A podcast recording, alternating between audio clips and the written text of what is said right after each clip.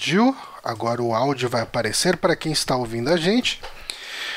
Porque neste momento, que é uma quinta-feira, dia 16 de agosto de 2018, 21 horas e 6 minutos. Repita. 21 horas e 6 minutos.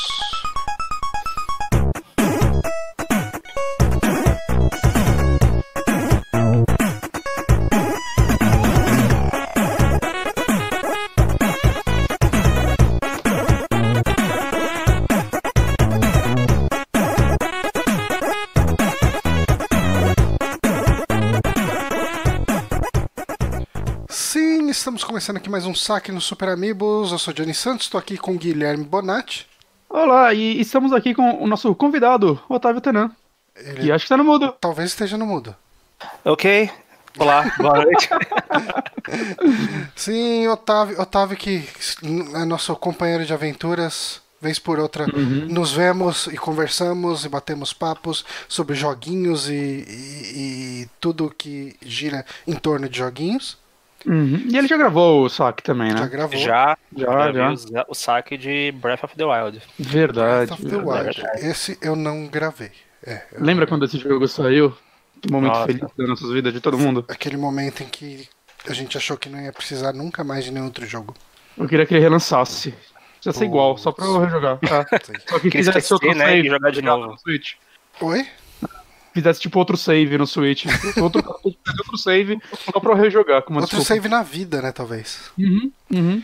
Mas ah, eu queria avisar o pessoal que está assistindo a gente ao vivo, acho que é bom comunicar aqui. Ahm, a transmissão tá meio diferente, a gente tem feito, quando eu transmito, a gente tem feito pelo Hangouts, porque o meu Skype atualizou e o Skype novo não é capturado pelo OBS. Isso é um problema, a gente não consegue fazer conferências por ele, por isso estamos usando o Hangouts. Então, para quem está vendo online, vai notar que eu estou numa janela e o Otávio e o Bonatti estão compartilhando uma outra janela. Quando um deles fala, a outra pessoa aparece. Vai ficar todo mundo meio tonto, eu acho, mas beleza. É, cara, é, é, é o famoso é o que tem para hoje. Uhum. Mas pro pessoal do, que tá ouvindo o podcast, nada muda. Eu espero. Não. Também espero. Ahn, a gente teve alguma separação de merda do dia? Não, mas eu tô vendo isso agora. Hum, Tem muita merda hoje, cara. Tem bastante? Escolhe uma, hein? A gente fala dela. Tudo no Eu vou pegar, eu vou pegar uma aqui porque tem três que são basicamente iguais dela. Hum, Que é, eu vou pegar que é o dia do pão.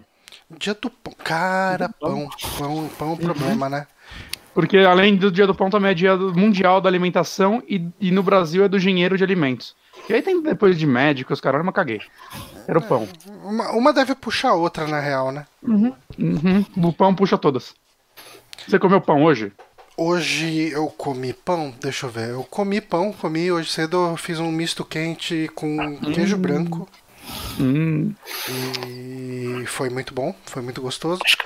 E, e o meu almoço de. Quer dizer, minha janta de agora há pouco foi um McDonald's que envolve pão. olha aí. É muito difícil não comer pão, né? Eu, Ah. eu acho que eu como todo dia. Sabe quem não está comendo pão? Quem? Renato Honório, que está de férias. Ele tá naquela dieta lá do- dos. Sem Low carb. Isso. Ah, tá. E ele já eu perdeu. cara, uma- A última vez que eu falei com ele, ele tinha perdido 5 quilos. Olha só. Ah, quando eu falei com ele já eram oito, ele tá subindo. Ele tá. Tá engordando então. ele tá Ele engordando. errou, ele tá comendo só pão, né? Ele tá engordando negativamente. Não, mas ele tá, ele tá firme na dieta, cara. Assim, as- o, o Honório vai muito pouco lá pro escritório, ele fica mais em cliente. E. Em casa, né? Pode Trabalha, ser, talvez, talvez. Mas as poucas vezes que a gente foi almoçar junto, cara, tá firmão ali, nada de arroz, Hum. nada de feijão, nada de refrigerante, nada de suco. É, ele chega lá, come um bifão, umas coisinhas Não é verdes. uma dieta tão é difícil de se fazer, viu, cara? A galera faz muito drama com ela, não é tão difícil, não. Você começa a passar mal depois de um tempo. Mas, saca, quando você tá lá comendo, você come cinco pedaços de bife no lugar do arroz, não é tão difícil assim. A galera É. se faz muito sofrida com essa dieta. É difícil quando você paga pelo bife, né? Porque Ah, sim. a, a carne é uma coisinha meio cara. Ela é uma dieta cara, né? É uma dieta cara. É. difícil de você manter a longo prazo, assim. Uhum. Não, nem pode, porque faz mal pra caralho. Ele tá comendo pão de. com, com farinha de amêndoa, acho que é isso. E, tipo, ele gasta, vai, pra comprar, sei lá, uns 100 gramas de farinha de amêndoa, ele gasta uns 70 pau, sei lá. Meu Deus, ele pode não comer pão durante um mês. É, mas, mas ele. Cara, Sabe o que ele pode que fazer? faz esse Pega- pão, então. ele pode, ele ele tá pode curtindo. pegar dois pedaços de bife, colocar dentro dele presunto e queijo, fechar e fazer os bifes de pão. Pode fazer. O, Isso é genial. o coisa lá, o, o KFC tinha aquele lanche que era o Double Down, que eram Hum. dois filés de frango empanado recheado com, tipo, cheddar e bacon, eu acho. Uhum. Aqui em casa, quando uma época todo mundo fez, minha mãe fez uma lasanha de bife. No lugar da massa eram bifes. Parece uma boa ideia. É uma Era um- parmegiana em camadas, né? É, É uma parmegiana gigante. Aliás, final de semana fui no Degas e comi um parmegiano. O parmegiano do Degas é um espetáculo. parmegiana é um negócio que eu acho que eu comeria todo dia. Parmegiana, Parmegiana. é. Cara, eu, eu tenho evitado parmegiana, porque quando eu como parmegiana eu fico pesado por um tempo, sabe? É, porque é a, é a intenção, né? É, é, é, É, mas é que eu acho que a gente tá ficando velho e não, não cai mais igual. não, exatamente, eu já tô começando a sentir demais. Toda vez que eu como uma besteira. Cara, pra você ter uma ideia, eu lembro que eu. Toda vez que eu ia no Mac, eu pedia um lanche tipo o Taste. Uhum. Ah, ao invés de fritas, eu pedia nuggets e pedia mais um lanche pra rebater, né? Tipo um, um quarteirão, uma coisa assim, né? É- Eram dois. Era uma promoção e um lanche só o lanche, sabe? Tipo, geralmente um lanche um pouco menor. Hoje em dia, cara, como o- a promoção normal ali com o, o quarteirão ou qualquer outro, outro lanche e eu já saio rotando, sabe? é, também. E o, e o refluxo ataca durante uma semana. Nunca mais. É, Não sei, cara. Lanche, lanche do Mac, assim, um só, acho que não tem nenhum que me enche. Então, é, deixa a idade chegar. É, Eu sou É. bem mais gordo que você e isso é. um lanche do Mac hoje me satisfaz, cara. Me atende totalmente. Mas, eu, eu não sei, as últimas vezes que eu comi no Mac também, sempre saí arrependido. Eu sempre, puta, o que eu comprei aqui, eu poderia ir em qualquer outro lugar e ia ter uma comida melhor. Ah, não, mas pode ter certeza, cara, porque eu pedi hoje no. Eu pedi no iFood, né? O Mac. Uhum. Cara, tipo, eu. Hoje eu pedi com aquela batata com, com cheddar e bacon. Batata rústica com cheddar e bacon. Sim. Mas essencialmente foi um quarteirão, o, essa batata e a coca. Cara, deu quase 50 pau com a entrega. Ai. Dava pra ter pedido É. um lanche numa, numa hamburgueria menor. É que eu tava com vontade de comer Mac. Fazia muito tempo que eu não comia Mac. Hum, É que, tipo, eu esses tempos tava com vontade de comer no Black Dog, porque eu não comia lá há uns 10 anos, pra mais. E eu nunca gostei de Black Dog, mas eu não sei, eu tava lá na Bienal do Livro, Uhum. só tenho que escolher a merda de comida mesmo.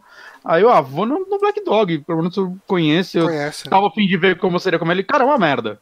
Foi uma bosta, vou ficar mais 10 anos sem comer lá. Eu achei muito ruim. É, Nem o queijo prensado que eu gostava tava bom. eu entendo, É. eu entendo. Não, você, mas você nunca gostou, né? É, eu nunca gostei. Mas é, o, o Black Dog, ele é um restaurante que é, foi ladeira abaixo. É, é engraçado, né? Ele começou a ampliar e ele encolheu de novo. Ah, sim, né, cara? Tipo, você. Antigamente a gente ia lá, era. Cara, eu já gostei de Black Dog. E eu ia lá, cara, com expectativa alta, assim, sabe? Eu vou comer aquele Caraca. dogão servido, sabe? Cheio de co- aquela crosta de, de parmesão que eles fazem. e Ah. tal. É, E eu ia nesse esquema, cara. Eu Falei, porra, hum, beleza, vou me acabar lá no Black Dog. Cara, as últimas vezes que eu vi eram uns doguinhos safados, sabe? Tipo, sem graça de nada, cara. Assim, é, vale falar também, claro, eu comi ele na Bienal do Livro e você sabe que até negócio de franquia nesses, dentro desses eventos fechados é pior do que o normal. Hum. Mas, mas sei lá, eu, eu não acho que tenha sido tão pior assim ao ponto de eu gostar se eu comer em outro lugar, saca? Não, Não, mas aí acho que já é fruta da retração da franquia. É, É. Ela ficou pior porque ela diminuiu ou diminuiu porque ficou pior? É, É, Isso é verdade. saber. Mas enfim, é, esse, é, essa nossa abertura falamos muito pouco sobre pão, mas falamos bastante sobre lixo. lixo comestível, junk food, Ó, lixo, food, junk. Ah, ah, ah, estamos todos aí. ah, tá. A gente pode falar então do que a gente está jogando, do que a gente está assistindo, essa- esse tipo de, de assunto que a gente costuma falar aqui. Falando em lixo, We Have Film, meu Deus, não. É, deixa eu ver, eu vou colocar aqui, vou procurar um videozinho de We Happy Few. Vai abrir com ele mesmo? Vamos abrir com ele. Você pode ir falando dele, daí quando eu conseguir é, tá. colocar aqui, eu coloco. Porque eu não sou uma ah. pessoa organizada tal qual o nosso querido Renatinho Honório. Mas a, gente tenta. A gente tenta. A gente tenta. Mas, mas, mas só puxando aqui primeiro, já. Eu vou botar o um vídeo do BRKS Edu. É, só não bota trailer, tá ótimo. É, já, assim, tipo, eu exagerei, eu não tô achando esse jogo lixo, tá? Só já trazendo isso pra frente, mas vamos falar por etapas. We Have Few é um jogo que saiu há uns dois anos e tava em Early Access durante todo esse tempo. E ele é um jogo que tinha muita expectativa em cima dele depois de alguns trailers na E3 e tudo mais, que ele mostrou um mundo muito único, muito muito legal, assim. E quando ele saiu e a galera se ligou que ele era um Survivor e que o Kickstarter dele tinha sido isso, mas muita gente como eu não tinha lido a campanha dele, saca? Só, só vi os trailers na época e falou, ok, isso daí parece um, um Bioshock com numa, num mundo completamente diferente, assim. E quando ele saiu era só um survival, que é aqueles jogos que te jogam num, sei lá, num mapa aberto e você literalmente tem que sobreviver. Você tem que arrumar comida, essas paradas. Foi uma decepção geral. O que aconteceu foi, nessa E3, mostraram um trailer agora de lançamento dele. E eu lembro quando eu vi esse trailer, eu falei, ah, cara, mas tipo, puta, eles ainda estão insistindo nisso, saca? Tipo, não é isso o jogo. Aí que eu vi que, tipo, não, eles estavam fazendo agora um modo single player, uma campanha que aparentemente não era a intenção deles. A intenção deles era entregar só o survival mesmo. Só que de tanto a galera pedir, eles, mano, vamos, vamos fazer esse rolê aí, porque é o que a galera quer, senão não vai vender, né? Uhum. Ele foi feito, vale falar, descobri há pouco tempo, na verdade, eu não estava acompanhando tanto ele assim pela Compulsion Games, que fez aquele contraste é um jogo que eu joguei no Play 4, foi um dos primeiros jogos que eu joguei no meu Play 4, que eu achei ele bacaninha, que era um jogo em, que misturava cenários 2D e 3D com um visual meio Tim Burton, época que o Tim Burton era relevante. Hum. Uhum. E, bom, já o Few, ele é um jogo em primeira pessoa, né? Ele tem esses elementos survival, né? Só que eu acho que, em primeiro lugar, assim, eu vou começar falando o que eu gosto dele. O que eu gosto dele, eu gosto muito, que é o setting dele. O setting, a história, que é um negócio muito único, assim, eu nunca vi um mundo parecido com esse, pelo menos não em jogos. Né? Ele tem toda uma narrativa bem legal, que ele, ele é um universo paralelo onde na Segunda Guerra os Estados Unidos não se aliou, né? não entrou, não se juntou com os aliados contra a Alemanha, né? E uhum. Quem se juntou acabou sendo a Inglaterra e a Inglaterra se fudeu. Aí eles foram bombardeados até tipo virar desgraça o país. E o que rolou na história é que tem essa cidadezinha aí de, de Wellington, hum. que, onde os cidadãos, é, a, a, guarda, os soldados, sei lá, da, da Inglaterra se juntaram com os alemães para, sei lá, dominar a cidade e criar a sociedade deles, era essa vida. E os cidadãos dessa cidade fizeram algo que eles julgam terrível. Eu ainda não descobri exatamente o que aconteceu durante o jogo, Uhum. E os soldados alemães saíram voluntariamente da cidade. Só que a galera da cidade ficou completamente traumatizada, tá ligado? É. E consciência pesada, esse caralho. E aí, no desenrolar da, dos anos e tudo mais, levou a galera a criar essa droga que é o Joy, que basicamente faz as pessoas viverem no mundo das fantasias. E, e saca, não, nem, não verem os problemas e tudo, e tudo mais. É o lance do jogo é, é uma sociedade utópica onde as pessoas têm medo, tipo, da depressão.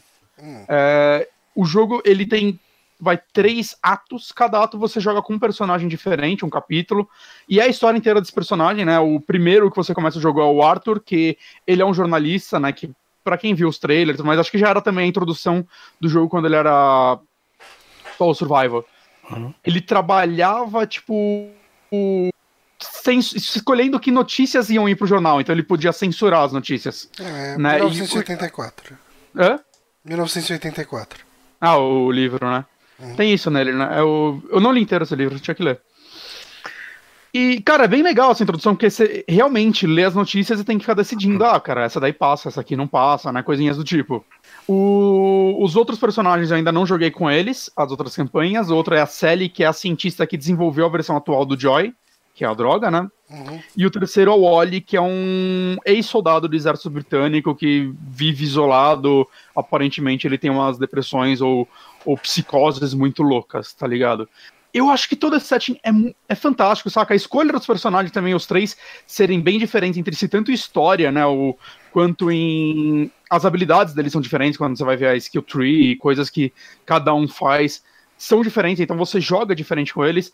Tem o Season Pass já, esse jogo que vai dar acho que mais três histórias, que eu acho que é um erro eles estarem vendendo isso agora. E, bom, o modo sandbox, não, pelo menos quando eu olhei ele a última vez, ele não estava liberado, eles iam lançar ele depois, eu não sei, acho que deve ser o modo survival que existia antes, eles devem estar reformulando ou melhorando ele. O que eu gosto muito desse jogo e o que provavelmente vai fazer eu terminar ele é essa história, cara. É, a história do Arthur, por enquanto, que é a que eu tô jogando, cara, ela é bem interessante porque ele é, vai mostrando a vida dele, vai ele parando gradativamente a parar de usar a, o Joy, né? E ele virando um downer, como eles chamam em inglês, e eu acho que eles traduziram muito bem aqui como deprê. A hum, galera fica olhando pra ele e fala, meu Deus, ele é um deprê. e é legal você, tipo, a galera do seu trabalho, né? Isso daí é bem introdução. Vendo você virar um deprê e, tipo, as pessoas ficam com medo de você. Saca? É, é, literalmente o medo da depressão, o medo da verdade. Se você vai explorando esse prédio antes de avançar na história, você vai achando cartas, né, files, coisas do tipo, falando um pouco sobre outras pessoas, algumas pessoas que sumiram, saca? É, tipo, ah, nossa, ela saiu de férias e nunca mais voltou. Aí você acha uma cartinha falando sobre, é, sei lá, um, um, cara, tipo, escreveu um bilhete pro outro falando, nossa, eu vi ela falando. Acho que ela tá virando uma deprê, porque eu vi ela falando alguma coisa sobre por que será que as pessoas têm medo da verdade pra gente ter esse emprego, saca? Uhum. A, a, pessoa começa a enxergar a realidade, né? E ela começa uhum. a ver que a droga não faz bem pra ela, né? Que, tipo, ela não tá vivendo. É, é, até interessante, bem no começo do jogo, você tem a opção de tomar a droga ou não, né? Na, logo no comecinho. Eu escolhi tomar pra ver o que acontece e dá, já, tipo, o jogo acaba, dá um final, assim. você viveu feliz para sempre. Ah, tá ligado? O negócio meio Far Cry faz isso desde o 4, pelo menos. É, cara, é. isso aí, esse universo todo que você tá me contando, ele é, cara, 1984, assim. Uhum. Inclusive a história do 1984 é, gira em torno do, de um cara lá que ele faz a edição né, das, das notícias que podem ah, é. ou não podem ir e tal. E, tipo. Eu só li o começo desse livro, eu tinha que. É, eu pegar vi o filme, eu tava real, não, não, não li o Eu livro. nunca vi o filme também. Eu vi o filme. Eu também não, nunca vi. E, é bem isso, cara. Tipo, talvez você gostasse. Você gostou bastante de We Happy Few. É, não, então, eu é, tava é amando o livro. Material. É que eu comecei a ler pra faculdade, aí eu tive que fazer o trabalho antes de terminar de ler, porque não deu tempo. E aí. e aí eu não voltei. E tipo, se eu pegar agora, eu vou ter que começar de novo, porque né, não faz sentido, faz uns 5 anos isso. Uhum. Mas enfim, mas... cara. Pode falar, Otávio. Não, mas esse tá falando que é, as pessoas ficam com medo de você. Mas você interage com essas pessoas de alguma maneira específica no jogo ou é só diálogo? Então, essas pessoas, vai, do começo que trabalham comigo, eu ainda não reencontrei elas. Uhum. Né? O que você vai fazendo é passando por cidadezinhas, né? Você é meio que expulso do, do lugar onde você tá. E aí você passa por cidades, algumas onde vivem só o, os deprês e coisas do tipo, e você interage com essas pessoas. Só que o lance é. O lance do lugar é as pessoas são muito loucas. Acho que aí entra a parte que eu não gosto tanto desse jogo, que é jogar ele. Hum. Porque assim, a estrutura dele é de um Immersive Sim saca? Tipo um, um Deus Ex, um, um, um Bioshock mesmo, um Dishonored, que é o, talvez o meu gênero de FPS favorito. Só que existe algo nele, cara, que ele não é tão gostoso de jogar, ele tá quebrado pra um caralho, saca? Por isso que eu falo que é um erro eles estarem se preocupando com Season Pass agora, quando, saca, o jogo nem deveria ter sido lançado no estado em que ele tá, cara. Hum. Ele, ele dá crash, ele, a performance dele no PC tá horrorosa, saca? Horrorosa, tá muito ruim mesmo. É, nos consoles eu não cheguei a ver, mas eu imagino que também não deve ser bom. É, eu vi uma galera, eu vi uma galera reclamando assim no Twitter, mas eu não cheguei a tipo pesquisar. Uhum. Então eu não vou afirmar. É, e ele assim, e ele... É, é, é, o claro exemplo de jogo mal otimizado, né? Porque ele não tem nada de impressionante nos gráficos. Não, o, o design dele é, é legal. Os sim, gráficos, sim, sim. cara, não tem nada, nada assim. É, tem uns efeitos de iluminação bonitos, mas saca que são, são padrões dessa geração já há alguns anos. É, eu acho que é padrão, eu acho que é essa animação toda, essa iluminação, na verdade, eu acho que ela já é padrão até da geração uhum. passada. É, sim, sim, ele. Não, não tem. Tecnicamente não tem nada demais nele. Uhum. E as mecânicas dele, cara, não estão funcionando também. Elas não conversam entre si. É, Não, parece que eles o- começaram a criar um monte de coisa e não, sou- não souberam como equilibrar isso. Por O exemplo, que, que ele os- tem de mecânica? Então, ele tem os elementos de survival, Pra começar, começar por isso. Fome, sede, sono, essa parada toda. Não influencia basicamente nada. Se você tá com fome, sua barra de estamina vai ficar menor. E se você tá com sede, acho que ela esvazia mais rápido. Hum. Nada que, tipo, afete é, de verdade o, o seu gameplay, saca? Você não, você não vai morrer de fome. Se você quiser, Uhum. você, ah, cara, eu eu vou acostumar com essa barra mais baixa e jogar com ela. E, cara, qualquer coisa que você come, você achou uma fruta no chão, ah, legal, agora sua barra tá cheia por 5 minutos. Saca? E você acha isso o tempo todo. É, ao, ao ponto de ter, tipo, um perk que você pega que ativa isso. Saca? É uma função que. Cara, por que isso tá no jogo se nada disso é implementado? Uhum. ele tem, é, ele tem algumas coisas que, que são legais, o tipo, tem o crafting, e você pode fazer suas roupas.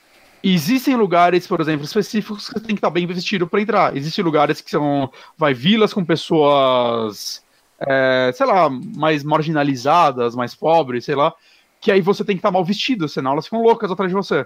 Hum. Cara, isso daí influencia na primeira vez que eles mostram, que é uma parte scriptada. E depois, assim, é, é muito fácil você não ser visto, saca? E quando você é visto, você corre 10 metros dos caras, eles param de te seguir. E todo mundo esquece. E claro, se o cara te vê, tem também outra merda, um negócio que eu odeio, que é a cidade inteira sabe que você foi visto. que. Automaticamente todo mundo sabe. Então, assim, é, sei lá, bota a roupinha aí mais normal. É, o Arthur, né, a, todo o lance dele é que ele é mais comunicativo, então você pode falar com as pessoas pra acalmar ela. Basicamente você aperta, sei lá, no, no caso de jogar no teclado animal, você aperta E, olhando pra ela, ele vai falar, oh, hi, fella, e aí, tipo, o cara calma. Hum. É, é, tem, tem muita coisa assim quebrada, do tipo, eu tô numa parte stealth, aí um inimigo A sabe quando impressão tem aquele- que dá é que eles pensaram na mecânica, mas não pensaram muito, né? Fala, porra, ia ser legal se tivesse uma mecânica de fome. É. A a impressão que dá é que eles pensaram fome nessas mecânicas quando o survival tava em alta, e aí e pra, pro jogo ser um survival. E aí quando falaram, vamos botar uma narrativa nisso, eles começaram a pensar, puta, mas a galera vai ter que ir indo atrás de comida, eles vão cansar, eles não vão gostar. Mas a gente não quer tirar essa daí, né? Porque a gente tá vendendo o jogo como tem isso. Então vamos fazer qualquer merda só pra ela funcionar, assim. Ela, ela é só um buff. Um buff das suas habilidades. E o mapa, cara, ah, o mapa não é interessante. Ah, eu ia falar, rapidão. É, tem umas partes bugadas do tipo estranhas. É, você tá numa parte stealth. Aí você tá- sabe quando o inimigo começa a te ver e começa a encher aquela barrinha branca que a tela fica vermelha e o cara Uhum. só tá desconfiado? O cara te vê, ele te cumprimenta. Nossa. Hello, hello, my friend. Tipo, de longe, assim, só que ele tá te vendo e aí você se esconde e ele vai embora, saca? E, tipo, enquanto ele não fica agressivo, ele, ele te cumprimenta. É, cara, tá- esse tipo de, de bugzinho, uma. sei lá, cara. Quebra, quebra a imersão toda. Completamente, cara. Eu tô no meio de um arbusto e o cara tá me cumprimentando, mas ele, ele e enchendo a barra e eu me escondo e ele, ó, falou, e vai embora, assim. é, tem coisas do tipo de NPCs trocarem a voz. Você tá falando com um NPC de história, ele tem uma voz. Aí quando acaba a cutscene, você interage com ele de alguma coisa, é, sobe outro arquivo de voz, assim, outra pessoa falando. Saca? É, é tanta coisinha, assim, que, que te tira da imersão e junta tudo isso com o fato de que o game design desse jogo não é nada interessante. É, ele tem áreas abertas e vai que é tipo essa ilha que você vive.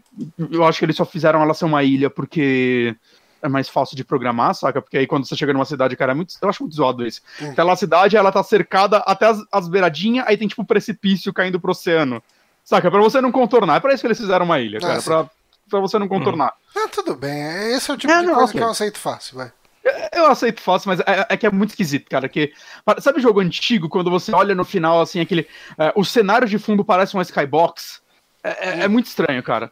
Mas ok, isso daí dá pra aceitar. O lance é.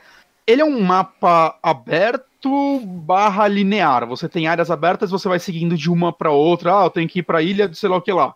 Pra avançar na história. O caminho que você faz entre um lugar e outro, cara, não é nada interessante, cara. É um campo aberto, assim, que às vezes você vê uns inimigos longe e você, sei lá, se esconde. É o campo, sorte que o campo de visão deles é horroroso. Então, sei lá, você fica um pouquinho além, sei lá, dos 90 graus de visão dele. Você passa, você até derruba eles e continua seguindo sua vida. É, E aí, eu, eu não sei, cara, quando eu chego na, nas cidades, eu não sei se eu tô. é, não é, não é errado comparar com jogos melhores, cara, porque, cara, ele, ele tá tentando ser um jogo desse, saca? Mas você comparar isso com um jogo tipo Dishonored, você vê como aquele, o level design daquele jogo é redondo, saca? Para suas habilidades. É, como você consegue jogar, passar da missão de várias e várias formas. E esse jogo tenta fazer isso, mas sei lá, é, tem essa, essa casa aqui, você tem que entrar nela. Ah, meu Deus, tem um guarda na porta. Aí você vai na parte de trás, tem uma janela, você abre e entra. É essa possibilidade. Você pode matar o guarda, você pode entrar por lá. Às vezes você faz algumas missões que te abrem mais leques de possibilidades para para avançar na história, saca? Por exemplo, eu tenho que passar por uma ponte, eu fiz uma missão há pouco tempo que eu fiz uma bebida que eu sei que vai apagar os guardas. E ele deixa isso bem claro para você que o título da missão é: olha só, você pode fazer isso daí para facilitar aquela outra, saca? Sem ter descoberta zero. Eu só ainda não cheguei nessa ponte para saber como vai ser a interação. Provavelmente vai ser um botão que eu vou apertar e tudo vai acontecer. Esse é... o padrão do, do que tá sendo até agora é isso. Exato entre as áreas, vai, você tem algumas. Você acha, por exemplo, uns mapas de tesouro, que se você tiver uma pá, você cava e acha itens, normalmente é item de crafting, ou dinheiro, ou alguma roupinha, uma arma, saca? Mas eu não tô achando isso interessante, eu, eu não. De forma alguma, cara, esse mapa é interessante explorar. Você vai explorar ele só para conseguir itens para fazer os crafting. Que você precisa deles. É bem simples, eu gosto do, do crafting ser simples, mas, mas saca, é. Não, não tem é um amontoado de mecânicas onde nenhuma delas é profunda. E parece que ela. Você já sentiu como se você estivesse gostando da história de um jogo e você jogar ele para avançar ela fosse o ponto negativo dele? Uhum. Iria só avançar essa história? Porque tem muita coisa interessante, cara. Tem, no caso do Arthur, você vai descobrindo que quando ele era criança, era só ele e o irmão dele, eles estavam pegando crianças para levar para um para a Alemanha. Isso daí deve fazer parte da coisa horrorosa que eles fizeram, porque na cidade não tem crianças. Hum. Até uma hora eu entrei numa casinha abandonada e achei um berço e falei, nossa, há quanto tempo a gente não tem crianças aqui? E parece que era só crianças abaixo de 13 anos. E você, por algum motivo, mentiu sua idade para um, pra um guarda e falou que você tinha 13 anos, alguma coisa do tipo. E aí seu irmão foi sozinho. E meio que o objetivo do Arthur é chegar no irmão dele, reencontrar o irmão dele. Saca? É... E tem muita coisa, cara, que eu, eu, fico meio impressionado, assim, eu, eu vou dar um spoilerzinho, mas uma das coisas que fez a, a cidade vai recuar para os alemães era que, porra, eles eram um exército, eles tinham um tanque de guerra, né, e, então eles não iam se rebelar contra isso, eram só pessoas de uma cidade. E eventualmente se encontra esse tanque de, esse tanque de guerra que fez toda a cidade entregar as crianças para os alemães e ele, eles são de papel machê. Tá ligado? E seu hum. personagem fica devastado quando ele descobre isso. E, cara, eu acho que é uma ideia narrativa muito legal, ele, como ele te entrega isso. Eu, eu só, cara, eu só queria. Eu queria tanto estar tá me divertindo jogando esse jogo, saca? É, querendo explorar as possibilidades que ele tenta criar. Eu, eu acho que, em primeiro lugar, ele não precisava ser um, um, mapa tão único, aberto. Ele poderia seguir o passo de Dishonored, Deus Ex, de ser micromapas, né? Você chegou no mapa e você explora aquela área, você tem todas as possibilidades. Passou dela, próxima fase, outro mapa. Uhum. Eu gosto mais, assim, cara, do que a forma como eles tentaram fazer. Não porque direto você, ah, cheguei numa casa, quando você entrar, ele vai dar load num cenário novo. E, e tem muita coisa assim que você vê que é falta de polimento no sentido. Tem uma escada que você quer subir. A primeira vez que eu vi isso, eu apertei o botão, a tela ficou preta e eu tava lá no topo. Ok, pra subir nesse topo, que era uma areazinha do tamanho, saca, dessa minha cadeira. Deu um load, que esquisito. Aí eu vi a escada, o botão pra eu descer. Aí eu só pulei. Eu caí lá embaixo e segui. O mapa não deu. Não é que ele carregou um mapa novo, é que é... não tem animação dele subir a escada, então eles fazem Faz esse um negócio de. Cara... Esse teleporte. Porque, cara, não fizeram. E é estranho porque tem animação de muita coisa, cara. Você interage com muitos objetos, saca? É, até pra você pegar as filas, tem. Que estranho, né? animação né? Pior que não precisava disso pra escada, né? Quando você toma o Joy, cara, você começa a andar e, tipo, mesmo em primeira pessoa, você vê que ele começa a balançar os bracinhos mais na frente dele. Tem, tem muito detalhe de animação nesse sentido e, tipo, negócios bestas, assim, que vão te tirar. É, você tem lá o lockpick, é sempre a mesma animação dele abrindo o negócio. Eu achei um armário jogado no chão, assim, tombado, eu tinha a opção de lockpick. Quando você faz o lockpick, ele não vai fazer no armário no chão, ele vai fazer no ar, no nada, assim. Nossa. Tranca a hora. Saca? E, e, isso não é um bug, isso daí acontece direto. Eu já fiz vários armários, sempre vai acontecer isso o combate dele também não é interessante. É... Ele é aquele combate melee meio básico, saca? Sei lá. Um botão você dá golpe, outro você defende e outro você tem um botão para você empurrar, que teoricamente você quebra a guarda dos inimigos.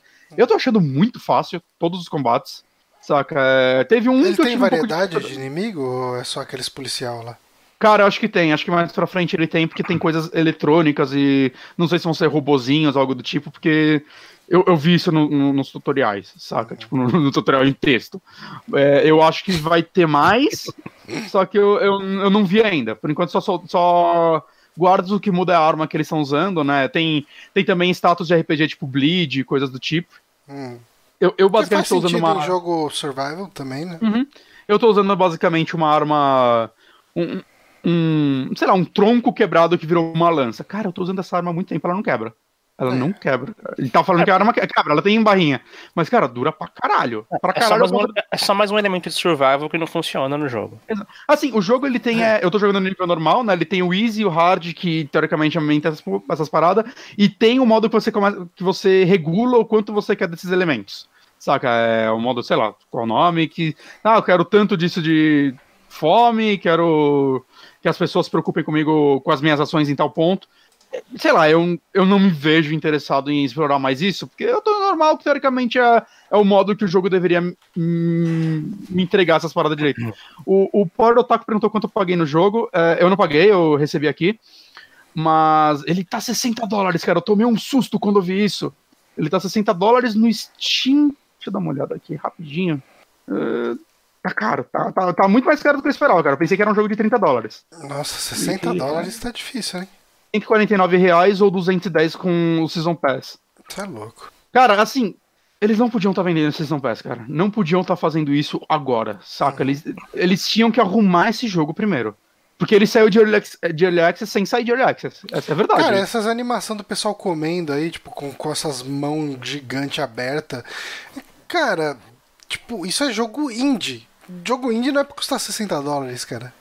E assim, não é um estúdio grande, então é, eu eu entenderia vai, imperfeições desse tipo de animação, por exemplo. Mas esse é o tipo né? de, de imperfeição que você compensa com o jogo custando 40 dólares, sei lá. Exato. Não, e, e o problema é o seguinte: isso daí soma com os outros problemas que eu citei. Uhum. Saca? Se o resto do jogo tivesse bem, eu não ia nem falar que ele ia valer ainda 60 dólares. Pelo menos nesse estado. Ele, eu acho que ele, o valor de produção dele, que ele te vende, que ele te mostra, não parece ser esse. Ele deve ter sido um jogo caro, que ele foi muitos anos em desenvolvimento, né? Mas o que ele te passa enquanto você joga é que ele não é um jogo com esse valor de produção de 60 dólares. Uhum. Né? É, ele Mas... teve, teve muito vazamento de. Como se diz? O orçamento vazou pelo jogo. O jogo teve uma sangria de orçamento, por isso que ele ficou claro. É, é, com certeza é isso, cara. E eu fico triste, cara, porque é, como eu disse, cara, é um dos mundos mais únicos e legais que eu já vi, saca? É, eles estão explorando uma narrativa completamente diferente de outros jogos. Eu só queria que o jogo fosse melhor. Ele não é um lixo, saca? Não é um jogo que enquanto eu tô jogando eu tô me torturando exatamente. É. Mas, Mas ele é, é tão um medíocre em tudo que se ele não se eu não tivesse tão vai fascinado pelo mundo dele, eu certamente não eu já teria abandonado. Uhum. É, eu ainda tenho minha dúvida se eu vou conseguir jogar as três campanhas. Eu, eu sei que eu vou terminar do Arthur. Uhum. Porque as outras estão no mesmo mapa, aparentemente. Eu vi que. Eu vi uma galera falando que uma coisa legal é que as coisas que você faz com o Arthur é, vão estar tá refletidas no, nos, outro, nos outros jogos, né? Até, sei lá, uma casa que você entrou e saqueou tudo, parece que no outro jogo não vai estar. Tá as paradas lá pra pessoa saquear, né? Ah, é, o... que bom. Quando você jogar, você vai ter que jogar sem item. É. Não, então, mas parece que até as missões que você faz, se você fizer algumas missões secundárias, vão ter reações nos jogos dos outros personagens. Eu acho isso legal. Mas, cara, eu não sei se eu tô afim de terminar esse jogo três vezes, de certa forma. É, eu, eu vou com certeza começar a segunda história para ver o que ela me entrega, para ver se ela consegue me prender. Mas, cara, é, por enquanto, assim, eu tô bem decepcionado. E ele saiu por enquanto só com esse modo história. Só, só. O modo original. A última, vez que eu, a última vez que eu conferi, o modo survival não estava mais disponível, mas tava o íconezinho dele, tipo, mais cinzinho, assim, com aviso que ele ia voltar depois. E assim. É, cara, eu vi também gente relatando que perdeu o save. Uhum. O sistema de save desse jogo é esquisito, porque você dá. Esse tipo de jogo, eu, pelo menos, eu não sinto vergonha em salvar pra caralho quando eu tô jogando Dishonored, de tentar coisa, deu errado, voltar, saca? Eu não, é assim que eu jogo se você salva, tem o save manual, é, por exemplo, eu cheguei numa base, entrei nela, tava bem avançado nela, já tinha desacordado um monte de inimigos e tudo mais. Aí um cara que eu não vi, do nada me viu, disparou a alarme e eu falei, ah, cara, foda-se, vou voltar.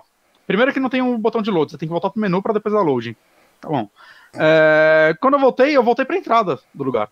Só que tudo que eu tinha feito estava feito. Então os inimigos que eu matei ou desacordei estavam mortos, dormindo. Os itens que eu peguei estavam comigo. Só que assim, não, você volta pra entrada, cara. Você vai ter que agora andar por esse cemitério pra você pensar no que, que você fez. Eu não sei, cara. Eu não sei por que essa decisão, saca? Sensacional. Ah, é Mas, assim, inovador, é- vai. Pelo menos. Mas, mas assim, eu ainda acho, no fundo, assim, que eu recomendo esse jogo quando ele tiver uma puta promoção.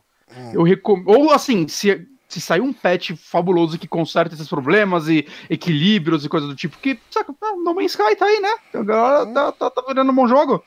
É, Esse jogo dá pra salvar também. Se fizerem isso, cara, é... recomendo total. Enquanto isso não acontece, cara, eu recomendo uma, uma, numa excelente promoção é, para quem tá interessado pelo mundo, porque ele ainda é interessante, quando sempre que eu pego, sei lá, um arquivinho, eu leio ele, eles são bem escritos, eles são, sei lá, tão entretendo, pelo menos. Eu, por um momento, especulei, cara, acho que eu vou botar esse jogo no Easy só pela história. Eu não fiz isso porque o normal já tá easy o bastante, saca? já, o Easy Talvez você diminuiu ainda mais. agilidade, pelo menos. Hã? Talvez você ganhasse agilidade, os inimigos morrer mais rápido. Você parava, passava menos tempo jogando. Ah, não, eu sei que o que muda também é que os inimigos demoram mais pra te perceber. Mas, cara, eles têm um campo de visão tão pequeno e, tipo, a distância, assim, você tá meio longe deles, eles, eles, eles ah, cara, tá lá, um pontinho, um rolê. Eles nem se preocupam, saca? Então, eu acho. Eu tô, eu tô de boa. Só, só uma coisa que eu odeio nesse jogo, mas é é um negócio que existe muito jogo, mas nesse me irrita mais ainda porque tem cenários abertos. É, cara, seu personagem corre 5 segundos. Hum, É, Ele, ele até brinca, ele, ah, meu Deus, se eu não tivesse fumado na adolescência, mas, cara, puta que pariu, saca? aumenta essa porra aí, por favor. Você tá fazendo uma piadinha pra justificar uma mecânica merda. E, e o primeiro Talvez- personagem é o mais talvez- rápido dos três. Ah, é? Eu, eu É. ia falar até isso. Talvez ele seja o mais lento, então isso fica Não. ali pra ser. Não, Quando, é- quando você entra na, na skill tree dele, você vai ver os negócios únicos dele. Tá lá falando, ele é o mais rápido de todos. Mas e se ele for mais rápido, mas a estamina dele for menor? Não, não é. Eu já, já li sobre isso. Os outros são mais lentos com a mesma stamina. Caralho, que merda. Então, cara, que, que- vacilo, saca? Que, é, que tristeza, cara. Que mundo único desperdiçado. Então- Um jogo medíocre. Então, We Triste Feel aqui. Esse é trocadilho que poss- possivelmente ninguém fez. Esse trocadilho. Muito original. Mas Uhum. o Otávio, nosso querido convidado de hoje, está jogando Dead Cells. O Bonatti já falou de Dead Cells aqui? Eu falei. Quando ele tava em beta lá, sei lá. Early Access, eu falei dele no programa que o Bronco gravou com a gente. Hum, aliás, Uhum. precisa- precisamos chamar o Bronco, faz tempo que não grava. Saudades Bronco. Eu vou chamar ele pra ele falar de Acusa quando ele jogar meu jogo que eu emprestei pra ele ano passado. Nunca então, né? Nunca. Então, é, eu tô jogando Dead Cells, né? Eu ouvi falar do jogo pela primeira vez aqui, quando o Bonatti recomendou. Tava em, tava em Early Access ainda. Falei, ah, interessante, fui lá. Comprei também em Early Access, joguei em Early Access, sei lá, talvez umas 4, 5 horas do jogo, joguei bastante até. Uhum. E eu decidi parar justamente porque o jogo ia ter muitas mudanças. Quando eu, eu entrava todo dia na Steam, todo, todo dia praticamente ele tinha atualização. Eu Falei, não, esse jogo vai mudar muito. Eu vou Uhum. parar de jogar quando ele lançar o jogo pra eu não ter enjoado até lá. E aí ele foi lançado agora, dia 7 de agosto. E desde então ele é só o que eu jogo. Eu estou completamente viciado.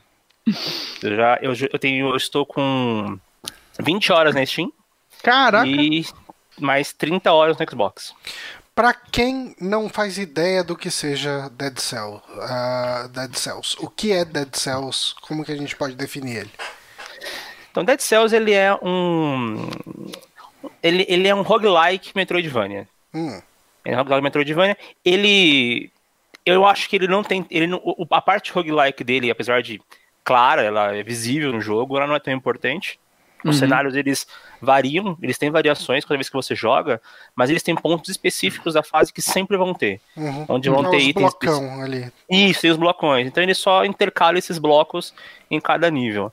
E o que é bom, né? Você nunca, você nunca chega, sei lá, em, em lugares intransponíveis que não tem como passar, com inimigos, com espinhos. E ao mesmo E- tempo, eu acho que como era um jogo que. é, o loop dele, saca? De você morrer e recomeçar, agora talvez com, com mais itens ou algo do tipo. É, é, um, é uma, um elemento importante da mecânica dele. Eu acho que se ele não tivesse esse elemento de roguelite é, procedural, ele ia ser um jogo muito cansativo. Sim. Porque o fato de você sempre começar e ficar, tipo, puta. É, é sempre um risco. Tudo nesse jogo, saca? É um risco. Eu vou pela esquerda ou pela direita? A esquerda parece ser o caminho certo. Você explorou, você acha a porta. Putz, mas será se eu volto agora para explorar a direita? É, esse mistério que torna um risco, risco e recompensa nele, não seria o mesmo se não tivesse esse elemento, né? O que, que é Não, bem interessante. É, e esse risco e recompensa é constante, porque se você decidir entrar pela, pela, primeira porta que você vê, você vai ganhar tempo. E ganhar tempo no jogo é importante. O jogo ele tem um elemento que incentiva speedruns, né? Em cada fase tem uma porta com um timer, que ela só funciona se você chegar num determinado tempo. E tem Uhum. boas recompensas, tem, tem armas, tem bastante de- as Dead Cells que você usa justamente para upar o seu, o seu jogo. Porém, você pode correr o máximo que você puder, não chegar lá, e se você não explorou a fase anterior, você perde, você perde power-ups. Então esse Uhum. risco de recompensa ele é constante no jogo. E a Uhum. fase ser mutável é essencial, porque eu tô com 30 horas de jogo, cada run minha leva mais ou menos 40 minutos. Eu joguei 30 vezes a primeira fase. se, ela, se ela fosse exatamente a mesma, seria insuportável. É assim. Uhum. E, Né, e então- esses power-ups que ele tem, assim, vai, vamos pegar um, um Symphony of the Night, acho que é o mais que a gente mais pensa em, em Metroidvania, né? Ah, você tem armas que Certo. beleza, você, tipo, essencialmente você vai mudar a velocidade de ataque, o dano, etc, o alcance, né? E você tem power-ups do tipo virar névoa, é, voar, coisas do tipo que servem para transpor ah, obstáculos fixos do cenário. Aqui a gente tem coisa do tipo, porque assim, o que eu vi de power-up aqui é mais em relação a, a de facilitar o combate ou adequar mais a um estilo ou outro de combate. Ele tem então, esse tipo de power-up ou não? Não, os power-ups deles são os principais que tem, eles são essenciais para você avançar mais no jogo, são de mobilidade, que é você conseguir, você acha é, umas gosminhas no chão que você consegue fazer crescer vinhas, né? Tipo o pé de feijão do Mario, Uhum. para você alcançar áreas inacessíveis. Você pega um wall jump e você pega um stomp para você quebrar pedaços do chão onde são possíveis de ser quebrados e você amplia o cenário, né? Esse Stomp É, é, uma das habilidades mais úteis do jogo, né, cara? Não, e, e pro combate ele é maravilhoso, Uhum. né? Ele, ele te dá muito dano e ele atordoa os adversários, ele é essencial. Mas em cada Uhum. run que você faz, você precisa pegar esses power-ups de novo. Não, esses não. Esses você pega uma vez e você fica com eles pra sempre. Ah, legal. Toda, toda vez que você começar o jogo, você tá com eles. Outro power-up que você pega, só que esses, esses power-ups de mobilidade, você consegue matando inimigos específicos em fases específicas. Hum. Porque funciona assim, na primeira fase, é, quando você começa o jogo sem nenhum power-up, só tem um caminho possível. Que é- e nesse caminho você vai encontrar um boss, e nesse boss você vai pegar a primeira runa. É a runa que, que permite que você faça a vinha. Hum. Quando você morrer, porque o jogo. Você pode até terminar o jogo assim, mas o jogo ele espera que você morra. O jogo é bem difícil. Ok. Quando você voltar à primeira fase, com esse power-up você consegue acessar uma nova fase a partir da primeira fase. A segunda fase não precisa ser aquela, aquela mesma. Uhum. Você pode escolher em qual você quer, e nessa você consegue o segundo power-up. E você vai ter sempre nessa rede de caminhos. Cada fase te dá abertura para mais em duas fases diferentes, geralmente. E geralmente você vai precisar de um power-up diferente pra entrar na. Sim, na- sim. E você não necessariamente você vai conseguir todas as power-ups de uma run. Você pode, você tem que ir tentando esses caminhos até você conseguir eventualmente todos os power-ups. Hum. Eles ficam sempre. É, power-up de. É que ele tem como se fosse uns Estus Flask, né? Eles têm umas potions que ficam com você pra sempre, você pode ir upando. Então você começa, você começa com nenhum, aí você compra um. Isso é uma mecânica que parece legal, porque. ah, tipo, você talvez não queira ter sempre a mesma dificuldade em todas as runs. Seria legal, assim, apesar de que eu imagino que a cada run que você fizer você vai estar melhor, então Sim. você vai morrer menos, mas se você tem uma forcinha pra deixar o seu personagem um pouco mais forte, com, com um pouco mais de habilidade, pra aguentar mais, pra você não ter que recomeçar tão cedo, eu acho que é, é, é um- um- uma compensação boa. Sim, é, um, esti- é um estímulo grande, porque se você tá numa run muito boa e você morre e você não ganhasse nada com isso, acho que eu não jogava nunca mais, porque você sente que você perdeu tudo. E não, você, além de você, claramente, você fica melhor, é, numa run lá, você geralmente consegue em média 20, 15 dead cells. E aí, entre as fases, tem um mercador, você entrega seus dead cells pra ele e você vai ficando mais perto de conseguir, conseguir esses power-ups. Você vai comprando Mas- esses power-ups. Mas você só consegue entrar esse, encontrar esse mercador quando você termina uma fase, né? Vale falar, se você morrer, não é que você fica com as suas, as suas dead cells aí pra, pra dar up na, na próxima run. Então, você tem que ter, tentar terminar a fase que você tá. É, você tem que terminar pelo menos uma fase, né? Uhum. E, e, tudo que você encontra, é, você, você, encontra no caminho, você encontra as Dead Cells, que você compra power-ups, você encontra blueprints de armas, porque também tem essa, você não encontra um blueprint é um, da arma e você já tem a arma. Quando você encontra esse blueprint, você, essa arma fica disponível para você comprar no mercador. E aí você vai ter que ter Cells suficientes até que você a compre. E aí, a partir disso, os inimigos podem ou não dropar essa arma para você. Então rola, rola esse grind também de você conseguir os equipamentos. Então, sei lá, se você conseguir terminar uma fase, você ah, acho, peguei esse arco que eu acho excelente, e você consegue final da fase, você consegue colocar lá 30 Dead Cells, geralmente é 30, 40 Dead Cells, você sente que você, você evoluiu. Uhum. E, e, a, e, as armas novas que você vai pegando costumam. É, é, interessante também, né? Porque eu acho que é normal você ter uma arma favorita no começo. Uhum. Mas é, vai ter um run que você vai fazer que você não vai ganhar essa arma, daí você vai ter que aprender não. a jogar com as outras. Ou às vezes você até ganha ela, mas aí você vai achar uma outra que você não é tão bom, mas, cara, os status dela vai ser tão melhor. Você tá com a sua arma nível 1 e você vai achar uma nível 4. Cara, se você não trocar, você vai ser destruído. Porque uhum. quando você tá achando armas nesse nível, é porque vão ter inimigos nesse nível. Uhum. Sim, então sim. É, é interessante porque você vai aprender a jogar, não vou dizer com todas as armas, mas com muitas armas. E. E eu acho que isso é, sei lá, te incentiva, saca nisso, é, torna menos repetitivo, porque cada arma funciona de uma forma bem diferente. E tem o lance que você pode aumentar o, a quantidade, é, vai, a porcentagem de chance de você descobrir essa arma, né? Essa daí é outra coisa Sim. que você investe. Hum. E isso é, é interessante, né? Que no começo você vai querer testar o maior número possível e talvez quando você. Ah, não, eu achei a, a que eu sei que eu vou terminar o jogo, saca? A que eu vou bolar minha estratégia, começa a investir em melhorar a porcentagem de você encontrar ela. Isso é interessante. Ah, legal. Você Sim, é investe é... na porcentagem de encontrar uma arma específica ou não? Você pode fazer isso com todas, né?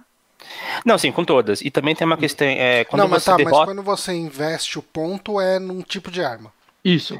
Isso, então, quando você, você, vem, você aumenta a chance e também tem. Quando você derrota, acho que é o primeiro chefe, o chefe, o guardião da ponte, você hum. encontra um cara que ele é o colecionador e você deixa Dead Cells nele, em vez do mercador, se você quiser, e você aumenta a chance dos seus itens serem sempre melhores, de você encontrar itens de maior raridade. Hum. E esses itens de maior raridade, eles têm status, tem mais, eles são mais fortes, você não vai encontrar uma espada de sangue que dá bleed nível 1 você vai encontrar uma espada de sangue da Bleed nível 3, ou então nível 3 mais. E você uhum. pode também. E também outra coisa que o Bernard falou, que você tem uma arma. Essa espada, sei lá, espada de sangue nível 1. E se você achar nível 3, você vai querer trocar. Porque você chega né, nesse, nesse, nesse, nesse ferreiro que tem entre as fases e você consegue dar um plus nela. E o plus dela vai ser superior a outro. Então, mesmo que você esteja acostumado com uma arma, você quer trocar para ter para ter mais dano, porque você vai precisar. Uhum. O jogo ele é bem desafiador. Ah, ao mesmo tempo, isso daí eu acho que é bem equilibrado no sentido. Não é que nem um Borderlands, tá ligado? Que. Ah, cara, a mesma arma tem 5 mil negócios diferentes uhum. que dá mais 2 de dano daquilo. Eu, eu acho que ela é. Esse jogo é bem claro, assim, na, na diferença de status do, do de cada sim, arma. Sim. Saca? Normalmente uma arma nível 4 vai ser melhor que uma nível 3, mesmo que as habilidades dela não, não te agradem tanto, né? E aí você pode fazer isso que o Otávio falou de você ir num lugar para você tentar mudar as habilidades dela. Não, assim, e, e, durante a fase também, porque, como é que você faz o level up numa run?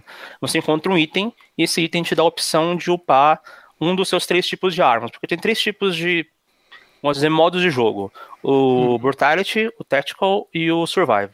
Hum. E eles têm cores diferentes e com isso você, é, Cada arma tem arma que é de brutality, tem armas que são táticas, como os arcos e as balistas, e tem, e tem armas de sobrevivência, como os escudos, onde você pode dar parry e tal. Hum. E quando você escolhe uma dessas opções, você aumenta 15% do dano da arma e você também aumenta o seu HP um pouco.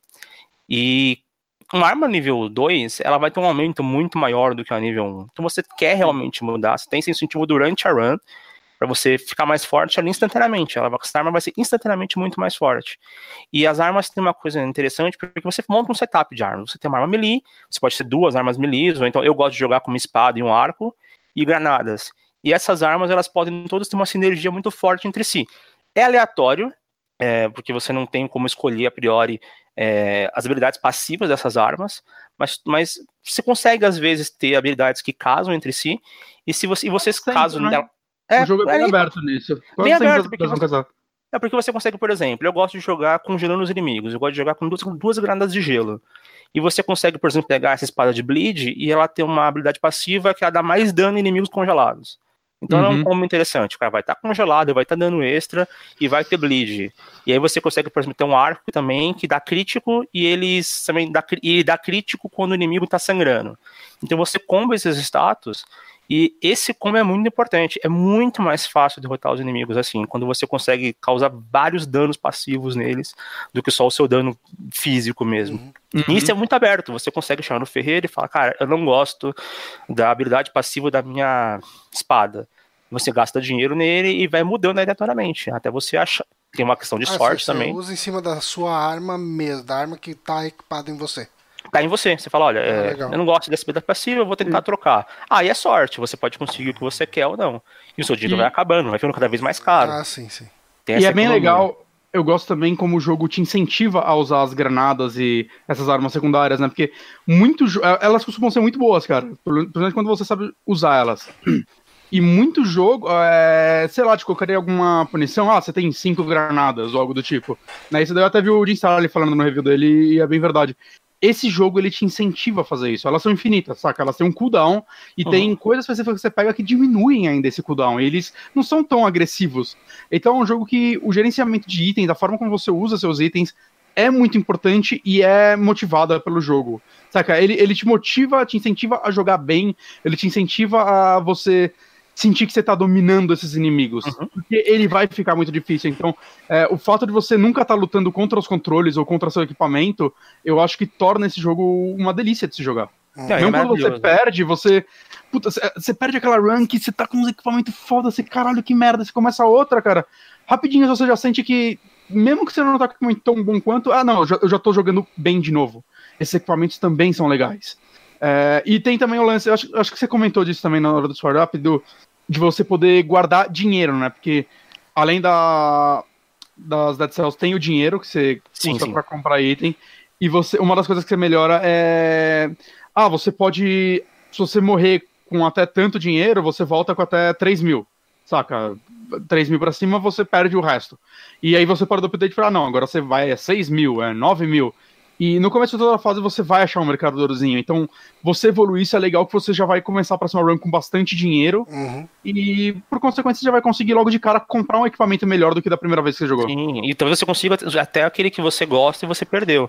Mas pra Exato. frente tem uma, tem uma é, porque o jogo também ele tem habilidades que você libera e que vão ficando, como a gente já disse. Outra que você pega é você poder escolher que tipo de item vai ter no mercador. Se for no mercador não tem o tipo, sei lá, só tem arma de longa distância. Você queria uma espada, você vai conseguir trocar para ter espadas. E talvez você consiga o que você quer.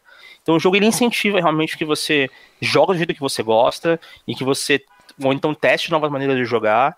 E, e você tem milhares de formas diferentes de jogar. Eu já joguei com espada e arco, eu já joguei fazendo, usando escudo e dando parry nos inimigos. Você pode. Uhum. É, é, todas as formas são viáveis, todas as builds são viáveis. Já, eu, eu tô jogando relativamente bem, não consigo terminar ainda. O, o chefe final, eu não, eu não consigo nem ter tempo de aprender o padrão dele, ele é muito forte. Falam que o chefe final é muito difícil. Não, é, eu chego nele, assim, tem, tem até comentando hoje no grupo, tem um, pra platinar o jogo, você tem que derrotar ele sem dar dano. Eu não sei, sem, sem levar nenhum hit. Eu não sei como isso vai acontecer. Eu não consigo tirar um terço do HP dele. Ele é muito Você não consegue dar um hit nele, como você vai fazer para não tomar, né? Exatamente, mas, é, mas eu consigo chegar nele toda vez agora. Eu tô, eu tô bom ah. assim, eu sempre chego. Uhum. Uma, hora, uma hora eu vou aprender. E eu, uhum. eu, eu, já consegui chegar com todas as builds, usando espada e arco, usando martelo e escudo, usando chute, porque você pode citar, usar. Tem umas sandálias que tem chutes diferentes. Você pode uhum. usar um chute espartano ou então um chute de Kung Fu. É, é esse daí eu já peguei, eu não, eu não consegui me adaptar, não. Não, o chute espartano ele é muito. O chute de Kung Fu eu acho muito legal, porque ele também explode em área. O chute hum. espartano, hum. ele dá muito pouco dano e ele só funciona se você conseguir empurrar o cara na parede ou em um penhasco da, da, da fase. Então é muito difícil jogar com ele. E a ação cara, dele é frenética aqui, né? Olhando o vídeo aqui. Bastante. Não, e frenético. e você tem que dominar muito a, a esquiva dele, né? Sim. A rolada. Porque te dá muito frame de invencibilidade. É, é, é, é obrigatório, você não vai conseguir terminar sem isso. Não, é, você, tem que, você tem que dominar isso, e, mas é que nem o Bonato estava falando, assim, o jogo ele, ele te dá opções para jogar como você quiser, e a parte disso é como ele é preciso e gostoso de jogar. Uhum. Ele é frenético, os inimigos estão por todos os lados, você, você é um personagem rápido, o controle é muito preciso, então uhum. você consegue atacar. Em qualquer momento, não tem assim, você não tem uma, animação, uma animação né? obrigatória. A qualquer momento você interrompe para esquivar. Então é. tudo é muito frenético e rápido e você está no controle. É, é, é, muito gostoso de jogar. Você está é no meio do mesmo. ataque. Não importa se você tá com uma arma pesada que o ataque é lento. Você apertou bolinha, cara, ele vai cancelar o ataque e esquivar na hora. Saca? É, eu gosto disso para esse jogo.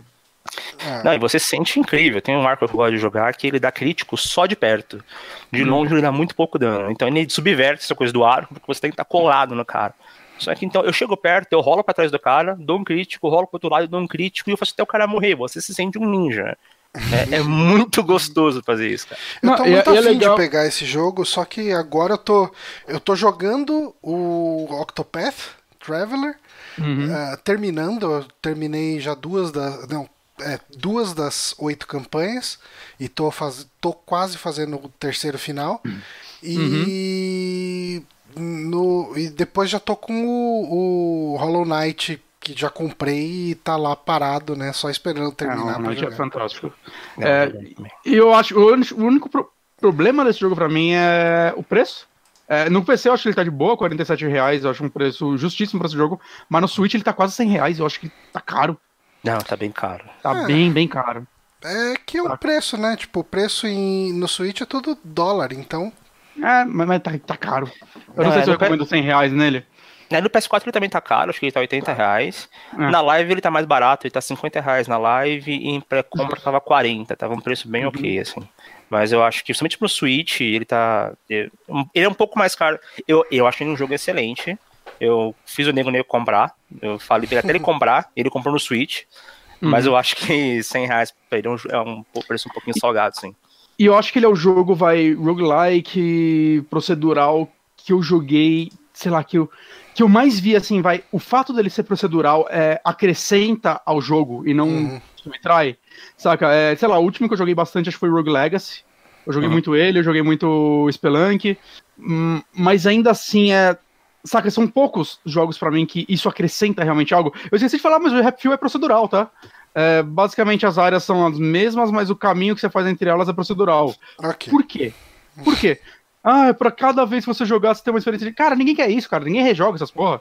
Para, Não, para de é, socar é, mecânica. É, porque quando a gente começou a fazer, tava na moda, então tinha que ser, né? É, só pra colocar de feature no jogo. Falar, ó, oh, meu jogo tem, tem procedural, velho. Porque, cara, isso não, não, é, cara. Ninguém se importa com procedural em We Have Feel. Eu não quero. A parte genérica do jogo é procedural, whatever.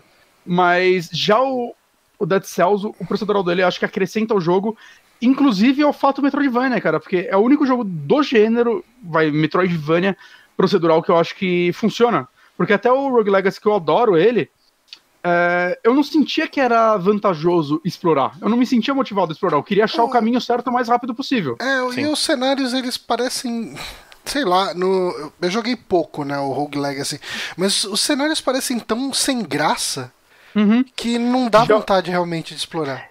É, Já o Dead Cells ele transforma isso, a exploração Metroidvania, num risco e recompensa, numa forma de cortar caminhos no futuro, saca? É, funciona muito bem, cara. Ele, ele, ele pegou, é, conseguiu juntar esse terceiro elemento a esses jogos e, e, e funcionar assim de uma forma que eu acho que esse jogo não seria melhor se ele tivesse um level design, entre aspas, pensado. Uhum. Ele não seria melhor. E eu falo isso para quase todos os, os roguelike que eu jogo, cara. Quase todos para mim seriam melhores se, se tivesse um game design só. Hum. É, assim, o próprio Rogue Legacy, eu acho que o, o design de fases dele chega em pontos que você fala, cara, eu não tenho como passar por aqui, é, tá quebrado. Uhum. E, uhum. e também tem que você troca de personagem. É, é, e você, sei lá, eu trocava de personagem e eu sentia que tá, eu não sei jogar com esse cara agora. E eu vou ter que é, passar tudo de novo. Aí você, eu, morre, você morre direto. Tinha um tipo de personagens aí que eu não jogava bem, ah, cara, quer saber? Morre, próximo. Não, não, e no Dead Cells não, cara, você é o mesmo personagem, ele só tá melhor, e você está melhor, e você uhum. sente no controle. O jogo só cresce. Uhum. Maravilha, então Dead, Cell, uh, Dead Cells, ele não tá tão barato, mas no PC, de repente, no Xbox, vale a pena. No PC e no Sim, Xbox eu recomendo, acho que o preço tá, tá justo, assim, Tá porque é um jogo. Ah, o Otávio tá com 30 horas e somando, saca? É, É, um jogo. É, eu tô tentando jogar outra coisa e eu não consigo. Toda vez que eu ligo o Xbox, eu Eu jogo não ligaria, eu não ligaria de pagar 100 reais nele pra jogar no Switch se eu fosse realmente jogar, sabe? Tipo, É, espera acho o momento melhor- em que você for jogar ele, você vê, porque às vezes vai, se você vai jogar ele daqui a três meses, cara, até três meses você vai ter uma promoção. Ah, sim, dito isso, talvez não, seja mas- até bom esperar. No Switch, tem, ele tem pequenos problemas de performance no Switch que eles prometeram consertar. hum. Hum. É que, assim, pra mim, eu prefiro pagar 100 reais num jogo que eu vou jogar do que Ah, pagar sim. 40 reais num jogo que vai ficar lá só na minha Só- biblioteca do Steam e eu não vou pegar nunca pra jogar. Ah, sim, com certeza, com certeza. É um jogo que você vai se divertir. você- Eu acho que você vai gostar, Johnny. Mas falando em jogar e eu jogar, eu estou jogando meio que. Não sei se dá pra considerar de novo. Ahn, eu tô jogando Unavowed porque eu joguei ele na época do beta fechado, né? É, literalmente assim, eu recebi um e-mail do Dave Gilbert falando, ah, não sei o que, você já fez teste em outros jogos nossos, gostaria de fazer teste nesse novo, se cadastra no nosso fórum e baixa a versão que tem lá. Eu falei, ah, eu vou pegar esse jogo de qualquer jeito, vamos pegar aqui. E eu joguei ah, ele quase inteiro na época de beta, Hoje é o programa dos, dos Early Access. só os early access aqui. E ah, na época ele ainda não estava 100% assim, ah, tanto que eu cheguei numa parte que o jogo parava, ah, e daí assim, você fazia uma parte e daí ele ia pra tela de, de apresentação de novo, de, na abertura, né, de novo. E assim, ele não falava nada, ele simplesmente ia. Né? Eu falei, ok, tipo, Acabou ali. beleza, essa, essa build aqui que eu tô jogando acabou aqui. Quando o jogo sair, eu jogo inteiro. E realmente, voltei a jogar essa semana, né? Agora tô jogando a versão lançada. E Anavalde é o novo Adventure da Wadget Eye, mais especificamente o novo do Dave Gilbert, que é o, a cabeça por trás da Wadget Eye, né? O cara que fez The Shiva e a série Blackwell. Blackwell, né? Que eu acho que é a, a obra-prima dele. E uma das coisas mais legais desse Anavaled é que ele se passa no mundo de Blackwell. Ah, ele se passa. O Shiva também.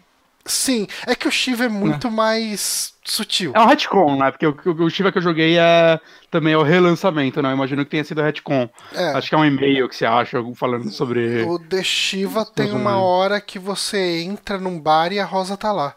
É verdade, nem lembrava disso, é verdade. É, tem isso, mas é, é, é assim, tipo, é o flavor. Mas aqui, assim, qual é que é a ideia? Unavowed é um grupo de ah, pessoas superpoderosas, vamos colocar assim, pessoas sobrenaturais. é, que elas estão ali justamente para conter ameaças sobrenaturais que, que acontecem em Nova York. Ah, pensa que é uma Nova York tipo a que a gente tem hoje. É, Nós, como pessoas mundanas, não prestamos atenção no que está acontecendo, mas as coisas assim, tipo demônios, elementais, todos esses seres, eles estão ali o tempo inteiro, só que a gente não presta atenção. E, e assim, ele tem um quê de. ah, ah, como que chama aquele? The Hangover lá? O Se Beber Não Case? Ah, E um pouco. Talvez um pouco mais para aquele cara, perdi, cara, cadê meu carro? Sei. É, Sim. assim, o seu personagem fez um monte de merda e você tá revisitando as merdas que ele fez. Ok. O seu personagem ele foi possuído por um demônio e durante um ano ele causou todo tipo de maldade possível. Hum, E você faz, assim, os- o, seu personagem ele tá sendo procurado pela justiça, pela polícia, porque ele é, tipo, ele é o mal encarnado, né? Então, ah, o pessoal da Navaled meio que recruta você, eles usam um feitiço em você que eh, pessoas normais não conseguem reconhecer você, uhum. e, e você tá ajudando eles a conter essas ameaças sobrenaturais. Ah, basicamente, assim, eu acho que isso sumariza bem o que é o Anavald. O grupo ele começa com uma Jin, né, um, tipo um gênio, Gênio. e um mago, que ele era um, ele era um contador e tipo ele tem 90 anos, mas você olha pra ele é como se tivesse tipo uns 40, sabe? Hum. Uh, daí ele fala, ah, não, mas nós magos vivemos muito tempo. Tipo, não pergunte, é assim. sabe? ok, eu aceito, é mago, porra. É, então. E. E daí, assim, você, uh, eles funcionam meio como professores para te ensinar como esse mundo funciona. E uma coisa que é legal nele é que o mundo tem muitas regrinhas sobre como os elementais, os, os uh, demônios, etc., funcionam. Isso, isso lembra aquele Livros da Magia do, do Neil Gaiman. É, eu nunca que é uma criança li. que descobre um mundo mágico e aí. É aquele que é o... Que dizem que o Harry Potter é inspirado ou não? É, é só o visual que é parecido, mas... e ele tem uma coruja. Mas, mas o próprio New Gaiman disse que, é que, na verdade, os dois plagiaram um outro, uma outra história. Que também é o menino coruja mais velho. mas, mas, tem muito isso. Ó. Tanto que um, um, dos caras que vai guiar esse menino é o Constantine. Hum. Uhum. Então, uh, e aqui, assim, no universo. De, uh, no como se diz, uh, uh, no, no, gameplay dele, você tem uh, esses outros personagens que te acompanham, eles têm habilidades que você pode usar para resolver puzzles, né? O mago, uhum. ele é um mago de fogo, então às vezes você precisa pegar uma coisa que está muito quente ou eh, mexer em, tipo, sei lá, geralmente é para esquentar alguma coisa, iluminar alguma coisa, você vai pedir pro mago. E a Jean, ela ela sempre detecta a verdade, se não me engano. Ela não pode mentir, mas ninguém pode mentir para ela. Hum. É, e ela tem uma espada, então, tipo, um dos primeiros puzzles, você precisa entrar num bueiro, você fala com ela, ela usa a espada no bueiro ali e abre para você, sabe? Tipo. Uhum. É, e daí, assim, mais pra frente, um dos personagens que você pega é um Beastower of Eternity, né? Tipo, uh, é um dos dos portadores da eternidade do, do, do, Blackwell, vamos colocar assim. Que são uhum. médiums espirituais que a função deles é guiar os espíritos para o além. E esse cara ele te ajuda porque bem no começo do jogo você vê um fantasma, só que pessoas normais não podem falar com fantasma. Essa regra que tinha lá no, no Blackwell se mantém aqui. Uh, essas pessoas do, do Unavowed, eles são considerados tocados pelo vazio, né? Touch by the Void. E hum. eles conseguem detectar o sobrenatural, mas eles não necessariamente conseguem interagir. Então eles veem, por exemplo, um fantasma, mas não conseguem conversar com ele, sabe? Uhum. E, e, daí você precisa de um Beastower, que vai ser um dos personagens ali que vai entrar no seu grupo e ele vai servir para fazer a comunicação. Aí assim, quando você vai para uma missão, você pode escolher duas pessoas para ir com você. E assim, eu não sei se isso mudou do beta para o jogo inteiro. Eu imagino que não, porque o, as fases beta que eu joguei já eram quase finais. Mas uhum. você meio que precisa da pessoa certa para re realizar algumas das tarefas, sabe? É porque eu, eu tinha visto que um dos lances que ele queria com esse jogo era deixar ele mais aberto, tipo Quest for Glory, uhum. para você conseguir solucionar os puzzles de mais de uma forma possível, de acordo com cada time que você tá. É, então. Ele tem um pouco disso sim. Mas algumas uhum. coisas você precisa de um personagem para resolver. Por exemplo, você não vai conseguir conversar com o fantasma com qualquer outro personagem que não seja o Beastower. E uhum. em determinado momento, para resolver aquela história, você vai precisar dele. Mas uhum. sim, tinha uh, uma das histórias lá que era de uma policial uh, que, que tava todo mundo considerando como maluca. Eu lembro que eu resolvi de um jeito e eu vi que dava para resolver de outro. Então ele tem um pouco disso. É, ah, ele tem uma, um lance também, que é o background do seu personagem. Você começa escolhendo o sexo, né? E uhum. você escolhe se ele é um ator, um policial ou um barman. E ator. isso vai mudar o background dele. Uhum. Né? Uh, e daí, assim, por exemplo, alguns personagens que vão aparecer mais pra frente na história, por exemplo, quem tá vendo o vídeo agora tá vendo o, o começo do policial, né? E tá você com a sua parceira indo pra uma danceteria. E mais pra frente você reencontra essa policial, independente do, do caminho que você escolheu. Então, uh, se você for um policial, você vai ter opções de diálogo diferentes, porque você era o parceiro dela, sabe? Você é o quê? Cara, eu joguei de tudo quanto é jeito. Agora eu tô jogando com policial de novo. Porque eu joguei uhum. com. É, ele te dá um achievement por começo que você faz de sexo e profissão.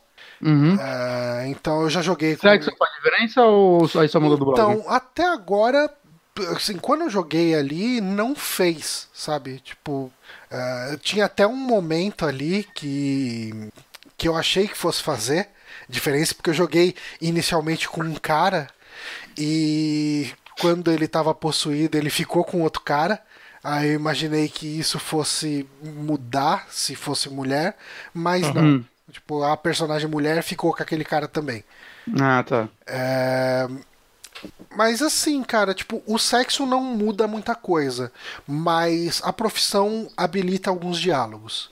E, e o background, né? O background uhum. inicial. Assim, o background inicial essencialmente é o mesmo. Uh, o seu personagem está no dia a dia dele, normal. Uh, daí ele encontra alguém que está possuído e está agindo completamente errático. Uh, e daí a pessoa geralmente vai falar: ah, não sei o que, tudo começou quando eu peguei esse livro. Daí você vai pegar o livro, daí você é possuído pelo demônio. E daí você vai ficar um ano, quer dizer, tipo, passa um ano e você tocou o puteiro durante esse um ano. Caralho. E, e uma coisa, é você sente que suas decisões mudam alguma coisa na história ou não, nesse, nesse sentido não? Eu sei que ele tem mais de um final. Uhum. Uh, eu não sei o quanto que as, as decisões ao longo do jogo influenciam isso.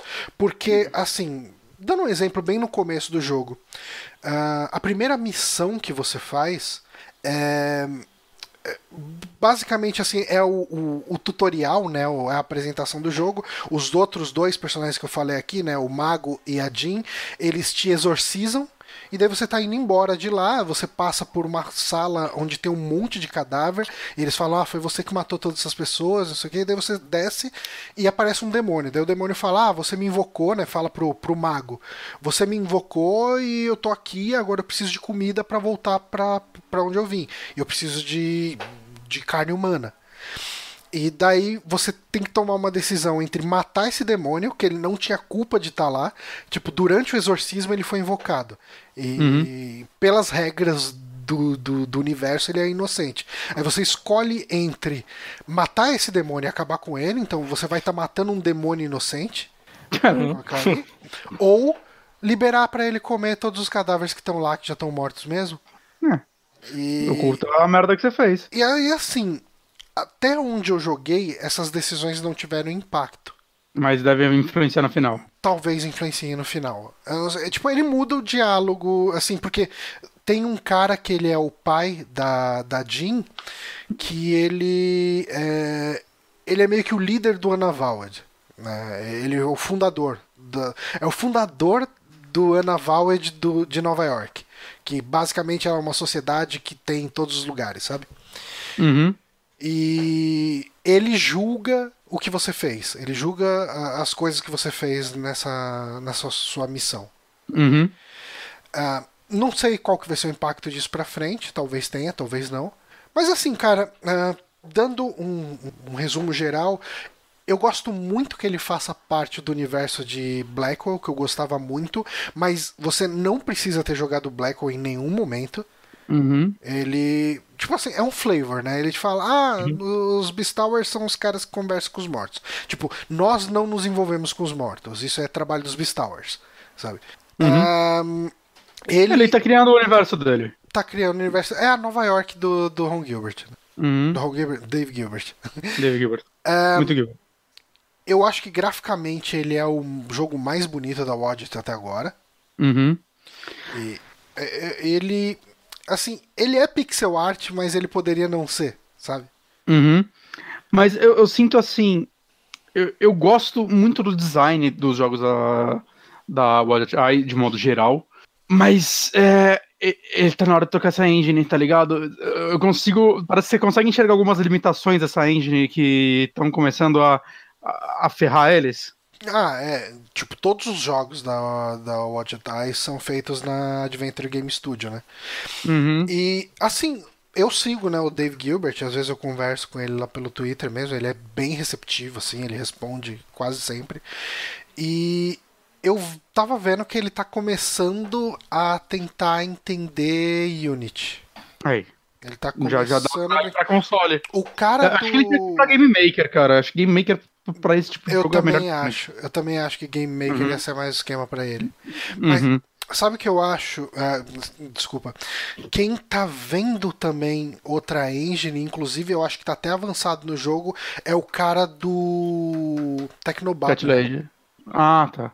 Não, Cat Lady, Cat Lady, o cara tá. Ele tá pra focado lançar no- o terceiro jogo dele, né? Vai ser nessa engine Eu também. acho que. Sim, é.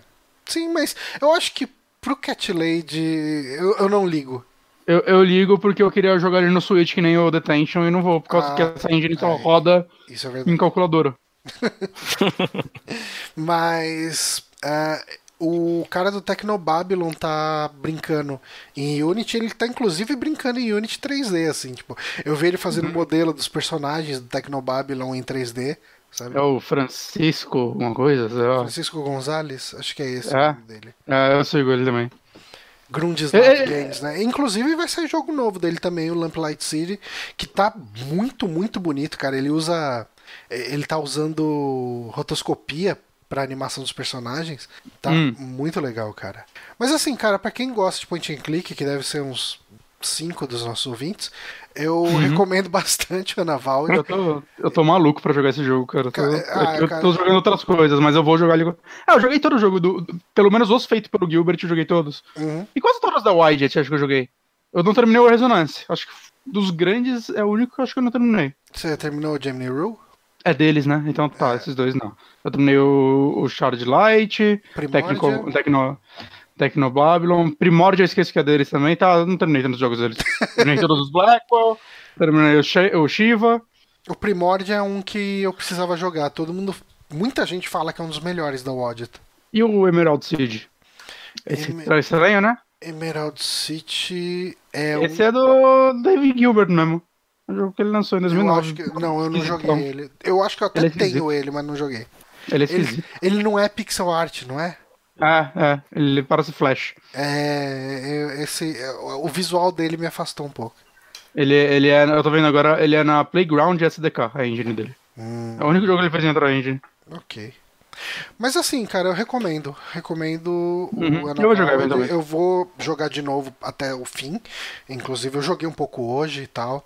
Eu, eu preciso desinstalar ele e instalar de novo, porque eu acho que por causa de lixo da das Beta. builds do beta, eh, ele tá dando uma cagadinha nos sprites, sabe? Tipo, o- os sprites eles ficam com um, um traço pontilhado do lado de vez em quando.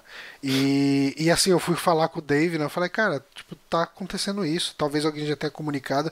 Ele ficou surpreso, assim, falou, nossa, tipo, nem sabia que tava com esse bug. Mas eu vou desinstalar os arquivos e instalar de novo, ver se resolve isso. Porque durante a fase de beta eu não tive esse problema. É, esquisito, né? Bem esquisito. Você chegou a me comentar isso. Mas assim, cara, eu tô gostando bastante e recomendo. Bonatti, você tem mais uma indicação? Tem uma curtinha, eu joguei um. Curtinha mesmo que eu joguei, o jogo acho que ele tem umas duas horas, acho que até menos. Eu joguei Shape of the World, Hum, que é um jogo que eu recebi ele, cara, deve fazer uns dois meses. Eu recebi ele antes dele sair. E eu comecei a jogar ele, na hora que eu comecei a jogar ele, eu respirei e falei, hum, é esse tipo de jogo, saca? Até quando você começa a jogar um jogo, você fala, hum, é esse tipo de jogo. hum, E aí sei. me deu uma preguiçinha. O que é ele? Ele é um walk simulator e sim, ele é esse tipo de jogo. Só que, diferente do que eu esperava, ele é esse tipo de jogo no- no- na forma positiva, tá? Hum, Eu acabei gostando dele. É, ele. Cara, é, é meio difícil descrever ele, porque ele é um walking simulator na forma mais pura de sua essência, saca? Porque hoje em dia tem muito jogo. Tem muito jogo que você faz muita coisa e a galera fala que é walking simulator. Eu tô jogando um jogo chamado Home Sweet Home, que é um jogo de terror tipo Outlast, tem uma porrada de puzzle, e eu vejo a galera Steam falando, eu não esperava que fosse walking simulator, que saco. Cara, não é walking simulator. Tá ligado? Se esconde dos bichos, tem puzzle pra caralho. tem- Não é Walk Simulator. Mas, Aparentemente, tudo que você não tem arma hoje em dia virou Walk Simulator. Esse jogo não, esse jogo é Walk Simulator. Eh, Você até interage com umas coisinhas. O lance dele, ele é. Ele carrega um cenário low poly, meio gigantesco, e seu objetivo é basicamente passar no meio de triângulos. puta. É esse tipo de jogo. Parece bem legal, Bonatti. Uau. O, assim, a equipe, você entra lá na página deles do Steam, eles vendem esse jogo como uma experiência para relaxar, uma experiência para você se livrar do estresse do trabalho. E eu acho que eh, o porquê eu gostei dele é porque ele entrega o que ele promete, cara. Hum. Ele, ele, não, ele não mentiu na minha cara, cara. Ele não, ah, não isso, isso hoje em dia é muita coisa. É, não, ele não mentiu é? pra mim, cara. Porque assim, primeiro vai, eu quero falar ah, um pouco sobre o visual. Esse jogo fez mais, fez mais do que No Man's Sky. Aí, Pô, com mais. certeza. Primeira coisa é o visual dele. Eu acho que ele é procedural, mas eu acho que no caso desse jogo, ok, ser. Mas eu não sei dizer se é ou não, porque eu comecei ele umas duas vezes, eu não vi muita diferença, mas é porque é tudo branco, né? Não dá pra saber. No começo. mas eu acho ele visualmente muito, muito bonito. É... Ele começa, como vocês estão vendo no vídeo, basicamente com poucas cores. Só que conforme você vai avançando no jogo, ele vai brincando com outros tipos de cores, saca? Ele vai misturando cores e e eu acho que ele usa muito isso para te passar o sentimento que ele quer. Você tá num. Do nada você entra num negócio e fica tudo vermelho, assim, você sente aquele calor que ele quer passar. Hum. Ele consegue, em low poly, basicamente brincando com cores, passa, sei lá, cenários que são na chuva, cenários dentro da água. É, é bem bonito, assim, pelo menos para quando você tá bem imerso nesse mundo, eu acho que ele funciona muito bem para a proposta dele. Ah, a transição parece uma transição bonita mesmo. Uhum. No decorrer do jogo você vai tendo que interagir com algumas coisas. Uma coisa que você faz é jogar sementes no chão, que criam árvores. Porque você faz isso porque você clica na árvore e você dá esse um, tipo um, um dash. Uhum, isso daí é basicamente você andar mais rápido.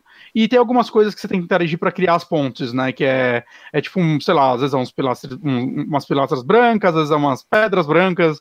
E você interage com elas e elas criam as pontes que você tem que ir para transitar entre os mundos. E também, eventualmente aparecem outras coisas quando você interage, sei lá, ele te dá um. te puxa, tipo umas pedras, quando você clica nela, ela te puxa e te joga pro ar muito alto, que é pra você explorar outras áreas. É, é tudo bem simples, saca? Mas é, é basicamente para para você transitar nesse mundo. Uhum. Eu acho que onde ele peca, às vezes, é. Você anda muito devagar. E beleza, que é pra ser pacífico, mas, saca, é muita paz. assim. E às vezes você olha, o triângulo tá tão longe, cara. E aí você vai até ele, você descobre que você tem que fazer uma ponte, aí você tem que ficar procurando o negócio da ponte. E aí, algumas vezes eu me, que eu me perdi nesse jogo, eu, eu, eu saí dele, assim, puta, eu não tô mais relaxando, eu tô. Cadê essa porra? Sabe que eu queria estar tá relaxando, você me prometeu é, relaxar. Então ele não tá entregando o que promete. Mas aí quando ele entrega, você, uh, tô relaxado. eu acho que o que colabora muito para isso é a música dele, cara. A música desse jogo é bonita pra caralho é, é uma música muito bonita e bem variada, saca? Ela começa aparecendo uma música clássica e eventualmente vai colocando elementos eletrônicos. É, é, vai casando muito com o que tá acontecendo com o visual do jogo, tanto que ela é vendida separadamente. E. Sei lá, até recomendo que as pessoas comprem a trilha sem o jogo, se quiser, porque ela é boa, cara. Hum. É muito boa. É, linda música, linda música. Mas, é, dito isso, ele é um jogo curtinho. Eu, eu terminei acho que em menos de duas horas. Mas eu não sei, é, é, um jogo difícil de falar. Ele, ele não é o melhor Walking Simulator do mercado, nem de longe. Saca? Se for comparar outros jogos, sei lá, aquele do Edit Finch, alguma coisa assim, que ganhou uma porrada de prêmio no passado, eu trouxe ele aqui no, no, no saque e tal. Ele, eu acho ele bem, bem melhor. Ele consegue te passar uma narrativa, uma história e basicamente todas as emoções que esse jogo tenta passar só com visual, ele te passa com narrativas que eu prefiro. Saca? Eu eu, às vezes, mesmo ele sendo curto, às vezes eu, putz, eu quero ir logo pra próxima área. Assim, essa área tá um pouquinho grande demais e eu já não tô mais relaxando. Vocês prometeram que eu ia relaxar, eu não tô relaxando mais. Já tô desrelaxando agora. Então, eu, eu, eu ainda encurtaria ele mais do que ele é. Entende? Mas eu, eu acho que, cara, ele tá 31 reais no Steam. É, eu pagaria menos. Hum, uma promoçãozinha aí, vai dar pena. Promoçãozinha pra se você tá, tá puto no trabalho, você pega ele. Ele. É, você vai relaxar ele, às ele, vezes sim, às vezes não. É, ele, ele, parece que funciona muito bem também se você tirar a música dele e botar um Pink Floyd. Eu acho que ia, ia casar. Alguém tem que fazer um Dark Side of the Moon com ele, sabe? que nem, que nem no, no Mágico de Oz. Eu acho que funcionaria também. Só falando. Mas, cara, como o Otávio disse, eu vou concordar. Promoçãozinha. Mas eu. Eu saí, eu saí satisfeito dele. Eu saí. Saca, eu, eu, fui jogar ele só pra, tipo, ah, deixa eu ver qual é que é. Eu vi pessoas com opiniões distintas sobre ele, gente que amou, gente que odiou. Eu saí só satisfeito. Eu não amei nem odiei. Ok. Mas, como eu disse, ele entregou exatamente acho o que ele me prometeu. Acho que é mais do que muito jogo entrega, né? É mais ah, do que a maioria atualmente, viu? Mas eu não, não tem muito o que eu me alongar nele, porque não tem tipo, sei lá, como eu dar spoiler, que não tem uma narrativa. É um jogo de andar. É só é só visual, é, ele vai te entregando visuais muito, muito bonitos no decorrer dele. Ele, ele muda bastante esse cenário, né, vai para áreas fechadas, funciona muito bem. As criaturas que vão aparecendo no mundo vão aparecendo umas criaturas bem diferentes e que vão, vão te botando nessa vibe. Só que é isso, assim, Hum. é isso. Eu sinto que vai ter mais ouvinte nosso interessado em point and click do que nesse jogo. Ok. Uhum. Mas eu, eu achei que, assim, se você gosta do gênero, recomendo. Se você gosta do gênero. Se você não gosta do gênero, ele não vai te fazer gostar do gênero. Ok. Uhum. E, bom, ahn, Otávio tem mais alguma indicação? É, então, eu joguei. É que eu, eu joguei tão pouco, eu não sei se né, eu realmente consigo fazer jus. Mas eu joguei um pouquinho do, do Casme. Hum. Que é um- Tô interessado nesse jogo. É, que é um outro Metroidvania. Eu, eu não Todos sei. têm quando ele saiu. mas- Ele saiu uma semana antes do Dead Cells. É, Uhum. tá saindo um atrás do outro. Acho que saiu agora outro, né? Aquele Death's Game saiu também essa semana. E igual que a Melee, acho que sai semana que vem. Né, é, é um- é o mês do Metroidvania. Uhum. Ele é o Metroidvania no melhor sentido do Metroidvania. Ele. Ele parece, ele sente, Tem ele cheiro. movimenta, ele tem cheiro, ele é tudo do Symphony of the Night. Tem a parte você- de experiência, né? Do Symphony Night, de loot. experiência, loot, o mapa, o menu, o rastro É bem quando você anda. Ele é o Symphony of the Night. E aparentemente essa era a intenção. Hum. E eu não sei se isso é bom ou ruim, eu acho bom, eu gosto bastante, não sei se muita gente Uhum. tem Ele problemas é bem com bonito, né? É, é do Glauber Kotaki? A arte? Sim, sim, a arte é do, a arte é do Glauber e a arte é linda. A arte é o ponto alto único do jogo. Uhum. É muito bonito. Sim. O art é muito bonito, com animações bonitas. Ele é um jogo mais lento do que o Dead Cells, né? Eu até eu, eu acabei, acabei- acabei não jogando tanto ele, porque eu peguei o Dead Cells logo em sequência, eu fiquei preso. Mas é, isso não é desmerecimento pro ele é um jogo muito bom, é gostoso de jogar, mas ele é diferente. Ele é mais lento, É, Ele o combate- é bem Uhum. mais Castlevania, né? Não, é bem mais Castlevania. O combate dele não é tão frenético e preciso. É muito mais, é mais do que se você reagir. É, é você saber como, quais vão ser a- qual é o padrão do- inimigo e você vai Uhum. e você aprende a lidar com ele. Mas ele é um jogo gostoso, um jogo divertido e Eu tô- bacana. E ele tem um procedural que não serve pra nada, né? sim, é ter o procedural irrelevante, né? Ele Uhum. é, a, a- simplesmente a, todas as salas dele são feitas por um game designer, tem todas tem um design certinho, funcional. é só o que ele faz é embaralhar as salas, né? É. E E, até até a ordem dos cenários é a mesma, né? Pelo que eu vi. Você vai passar pelas mesmas áreas. A única diferença é que é, do ponto A ao ponto B, as salas entre eles vão estar embaralhadas. Ah, elas embaralham e mudam. Mas tem uma coisa interessante, ele quis. Eventualmente, se você, se o Bonatti quiser jogar o meu jogo, eu não sei porque ele faria isso, Hum. é, eu posso passar pra ele o seed do meu mundo e ele vai gerar exatamente Ah, o mesmo legal. mundo. Isso eu achei muito interessante. Falei, porra, ah, aqui esse é o seed do seu mundo, você pode passar pros É, amigos. Eu acho que é legal pra. Pra como se diz? Speedrun, Speedrun. decorar.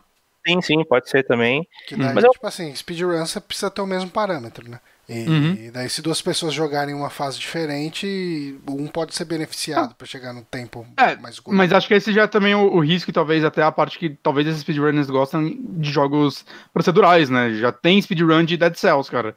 E deve ser uma loucura isso, né? Porque, sei lá, envolve sorte pra caralho, Ah, mas sim. eu imagino que essa galera também gosta disso, né? Faz É, parte do é, desafio é uma modalidade, né? É, speedrun é muita modalidade, né? Uhum.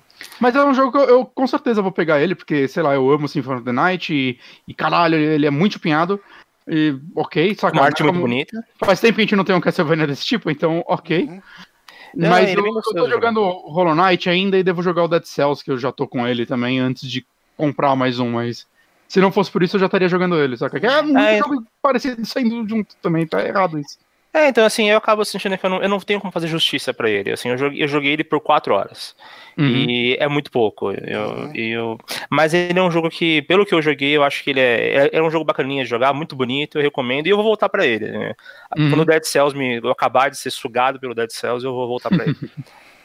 Ah, Beleza. beleza. Ah, eu, cara, eu vou te falar que pelo menos em feeling de jogo ele me atraiu mais do que o Dead Cells, porque eu acho que eu sou uma pessoa muito velha e cansada. E aí todo aquele lance frenético do, do Dead Cells me cansa um pouco.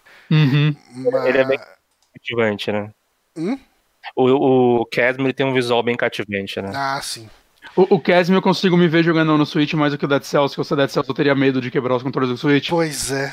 Eu acho que ele necessita de uma agressividade que o portátil do Switch não, não, não quer. Eu ia ter Não, que não jogar com. aguenta, né? Não dá pra É, eu ia ter que jogar com o Pro Controller.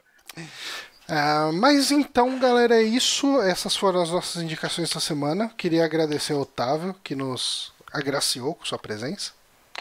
Imagina, estamos aí. E agradecer também ao Bonatti, que tá sempre aqui. Eita. Tô sempre aqui. Tá sempre Tem que estar menos aqui. A gente não Oh. está com o Honório aqui, mas o Honório tá lá no chat reclamando do, do Hangout. Ah, entrou a música. Curtindo, curtindo bem as férias dele. Sim, é, o cara tá lá no, no exterior É. e tá aí É, vendo Nora. transmissão. Podia ter Uhum. participado aqui, né? Já que é pra fazer Pode isso. já, já, já que é pra ficar no computador, aí no celular, quando tá Deve estar no assistindo. país. Né? Tá, é, Ai, Honório. vagabundo. Mas então, galera, é isso. Obrigado a todo mundo que acompanhou até agora essa transmissão. A gente vai ficar por aqui e até a semana que vem. Arus. Falou, galera. Toca a música.